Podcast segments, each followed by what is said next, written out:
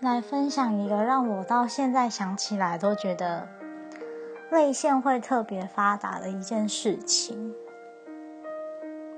我妈妈的故乡是在屏东的一个小小的乡里面，那那时候就是传统的农村家庭嘛，就可能兄弟姐妹会住得很近，这样。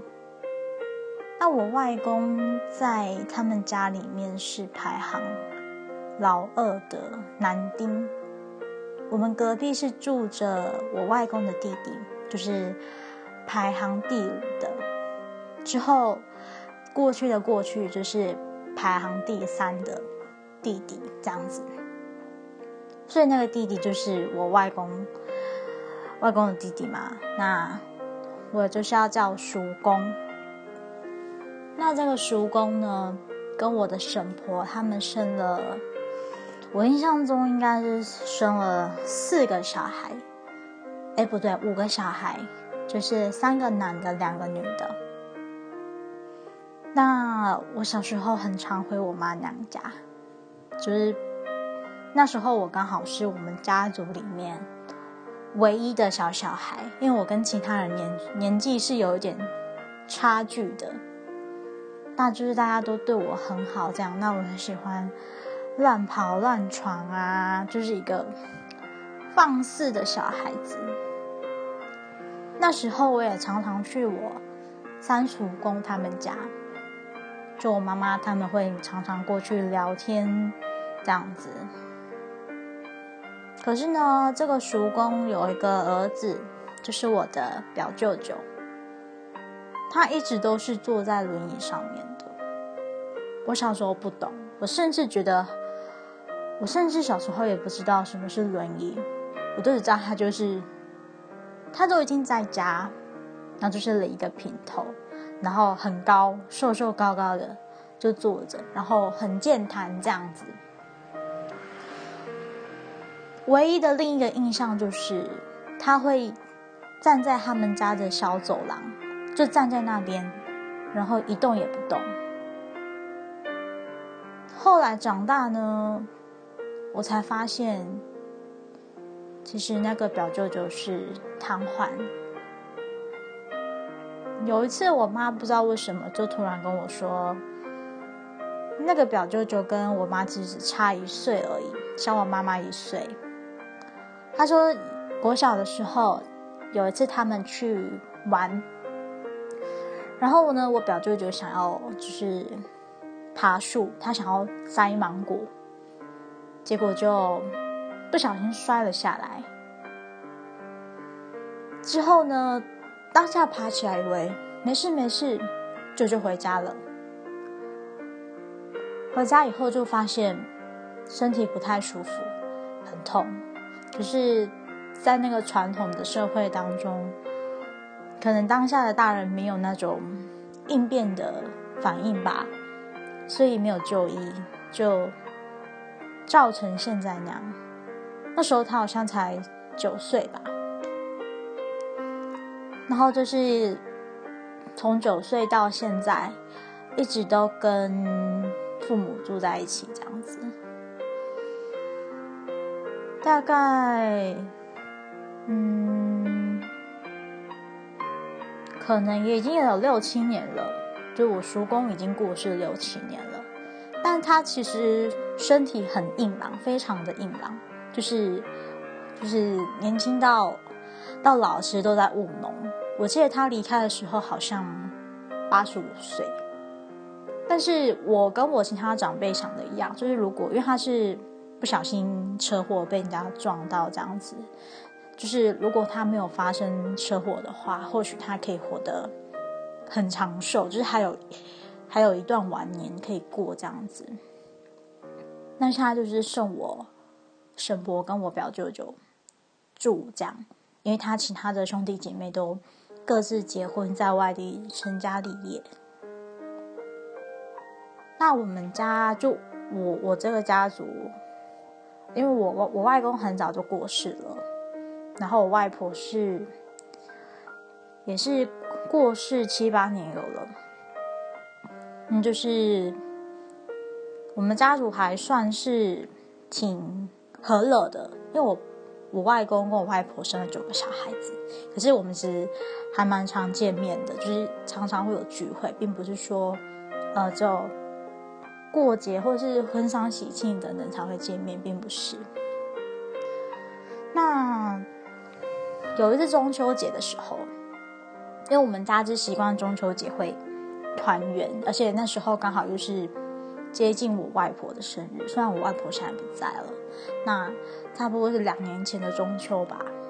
我会我会回我妈娘家，可是那时候我其实已经很久没有回去了，因为我之后就来台北念书，我回我甚至回我家回高雄次数都不是很多，更不用说回屏东了。然后我就回去，我舅妈看到我的大舅妈看到我就说，希望我拿一些吃的东西过去给我婶婆，这样我就说好。其实我也好久没有去我婶婆家了，就是连我叔公的丧礼我也没有去，因为我觉得自从我外婆过世以后，我就很难再去参加葬礼，即使是亲人，即使是跟你有些交情的亲人，我也。不是很愿意出席，我就跟我妈拿着就过去了。之后一进去就是，嗯，当然还是先看到我表舅舅，他就在看电视，看到我超级开心的，就跟我聊天，就说：“哦，我现在台北哪里这样子？”我就说我在哪里哪里，他就说：“哦，是不是在什么东西附近？”我就说：“对啊。”虽然他受到了一些意外，然后就是。一直都处在家里，可是他是他是会上网的，也会看电视。他其实知道的东西还蛮多的。之后我妈妈就问他说：“哎，那你妈妈呢？就是我婶婆人呢？”他就说在厨房。我们就穿过他们家的小走廊，走到后面，然后你就看到一个八十几岁、将近九十岁的一个长辈。自己坐在一个大圆桌，然后就桌上几道小菜，也并不是看起来并不是很好的菜这样子，而且身上还围着一个保护腰的腰带，然后一样看到我们也是很开心，然后再就是因为他长得跟我外婆蛮像的，所以。所以当下那一刻，就真的是泪腺发达。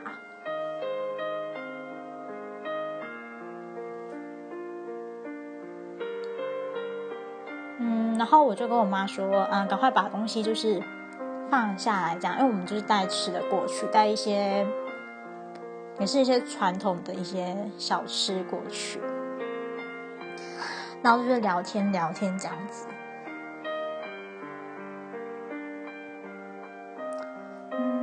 虽然，嗯，就是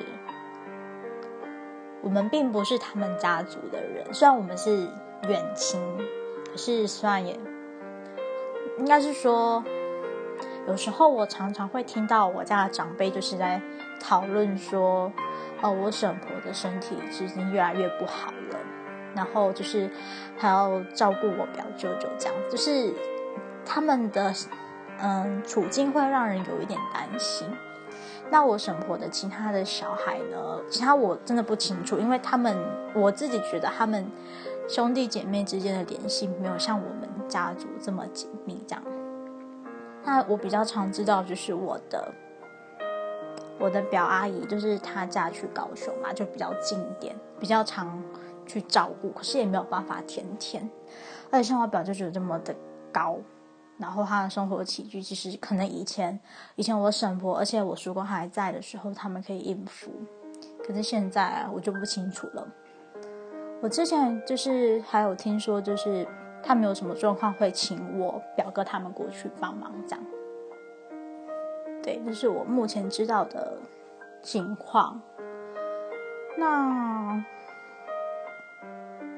其实自己看到当下。看到他一个人在那边吃饭，会觉得挺挺难过的。不知道如果是换做这件事大家的话，就听我刚刚说的那些故事，或者是设想是自己吧，就是你活到八十几岁，然后你仍然有在做事哦。他们好像还有在还有在务农，因为他们的土地是没有承租给别人，就是自己的这样子。然后就是老伴几年前走了，那小孩就是各自在外地，然后还有一个儿子，可能有些起居需要他协助。那说到这边，脑袋有点空白。总之，就是一个。我现在想起来还蛮五味杂陈的这一幕，我想我应该永远都不会忘记吧。